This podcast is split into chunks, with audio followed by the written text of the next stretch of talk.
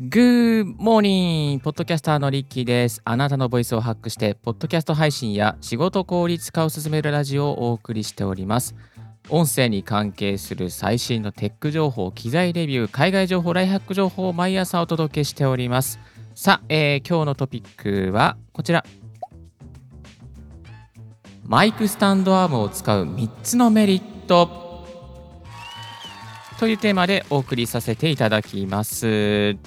これを聞いているリスナーの方の中には、そろそろマイクスタンドアームを使って家に置いてですね、マジでガチで配信していこうかな。まあ、ゲーム配信用なんだけど、ちょっとアーム買っていこうかなと思ってる方もいらっしゃるんじゃないかなと思いますので、この3つのメリットとしてご紹介させていただきます。まず1つがこちら。マイクが口元にしっかり届く。そうなんですよ。このねマイクアームをつけることでマイクが口元にしっかり届くようになります。で、えー、音がいい条件というのはやっぱりこうマイクと口の距離が一定になってるっていうことが条件になっていきます。ですのでそのためにですねこのマイクスタンドアームを使うことでマイクが常に常に口元に置いてくれている状況になりますから、まあ、自然にですね音が良くなっていきます。で、えー、マイクスタンドアームもですねいろいろなタイプがありますけれども伸び縮みしますのでそれに合わせてですねしっかりと自分のポジションをですね作っていくっていうことが大切になっていきます。で、えー、経験値的にはですね高価な、えー、マイクスタンドアームの方は結構伸びがいいですね。あの、横幅が長い机であったとしても、まあ、高価な、えー、マイクスタンドアームは結構リーチというかですね、口元までちゃんとこう絵を伸ばして届けてくれています。逆に、まあ、Amazon で3000円とか2000円ぐらいのやつはですね、少し、まあ、あの、伸びが何長くないですね。リーチが長くないですね。ですから横幅が、まあ、あの広いデスクにはちょっと向かないなっていうところがありますのでこれを聞いているリスナーの方のそのデスクの状況どれだけ奥行き横幅があるデスクかに応じて、えそしてどこにつけるかを考えながら自分はどのぐらいのですね価格帯のマイクアームを買うべきかということは考えた方がいいかと思います。はい、最後におすすめのですねマイクアームも、えー、紹介していきますので、ぜひぜひ最後まで聞いてください。えー、そして2つ目のメリットはこちら。手元に原稿を広げるスペースが生まれる。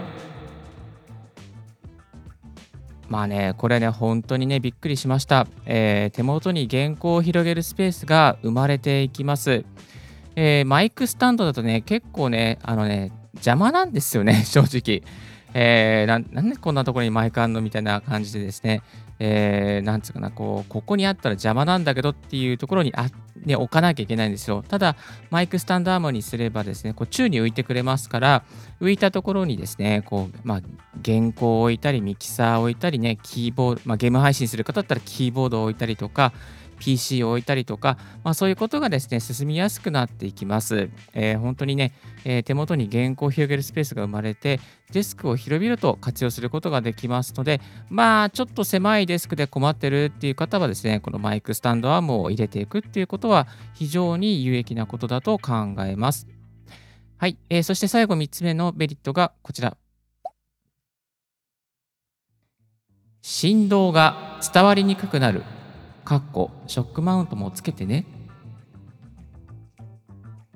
振動が伝わりにくくなります。でですね、これね、あのー、なんつうかな、こう肩か、なんか、ゴンゴンゴンゴン、机を叩いたりすると、そのね、机の振動っていうのが、結構その、まあ、なんつうの、この普通のマイクスタンドだとですね、なんか乗っちゃうんですよね。で、マイクスタンドアームにすればですね、まあ、割と振動も伝わりにくくなっていきます。で、えー、そのマイクスタンドアームに、例えばマイクに付属しているショックマウントですね、いわゆるショックを吸収してくれる、なんていうんですかね、こう、あの、なんかこうね、マウントがあるんですけども、まあ、そういうショックマウントをつけてマイクを設置することで、えー、こちらのです、ね、デスクから伝わるような、まあ、そのショックですね、振動、そして人が歩いて伝わるような振動なんかをですね、あとでデスクを叩いて起きるような振動、まあ、こういうものをすべて、すべてカットしてくれます。まあ、なので、カットしてくれるということは、えー、自然的に音質も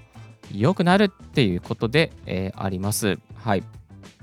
いや、これね、本当にね、あのショックマウントつけることで、またあの振動が伝わりにくくなりますから、ぜひぜひあの付属しているマイクに合った、まあ、ショックマウントをですね、まあ、買っておいてつけた方がいいかなと思います。ぜひぜひこちらですね、やってみてください。意外とね、あの振動ってあったりするんですよね。なんかね、ずっと行ったりとかね、いろいろね、ま気づかないところでね、振動って入っていたりするので、えー、ぜひですね、このね、あのマイクアームにして、ショックマウントをつけて振動が伝わりにくい、そういう配信にしていくと、あなたの音声がより輝いていくと考えます。はい。そして、リッキーのおすすめのですね、えー、マイクスタンドアームなんですけども、まあ、高価なバージョンでいけば、ブルーのストリーミングセットについているブルーのですね、えー、マイクアームですね。これはね、非常に良かったですね。すごいね、あの、横幅広いデスクにもしっかり対応して、えー、くれています。実は別の場所でこのブルーのマイクスリ、えー、ストリーミングセットについているマイクアームですね、マイクスタンド使わせてもらっていますが、あのショックマウントもついていて、非常に、ね、使いやすいですね。しかもコードもちゃんとしまえるんですね。コードもしまえるような、まあ、うまく目立たないようにするような、そんな感じのね、あの作りになっております。はい。そして、えー、ちょっと安いバージョンで行くのだったらですね、えっ、ー、と、ルリングアーツっていうところが出しているマイクスタンド、えー、マイクスタンドアームっていうのがあります。こちらですね、改良版が出ていまして、え、もう耐荷重が2キロぐらいになっています。でですね、こちらのですね、マイクスタンドアームが、今だったら Amazon で2380円。たまにね、セールもやってますね。Amazon's ベストチョイスにも入っているので。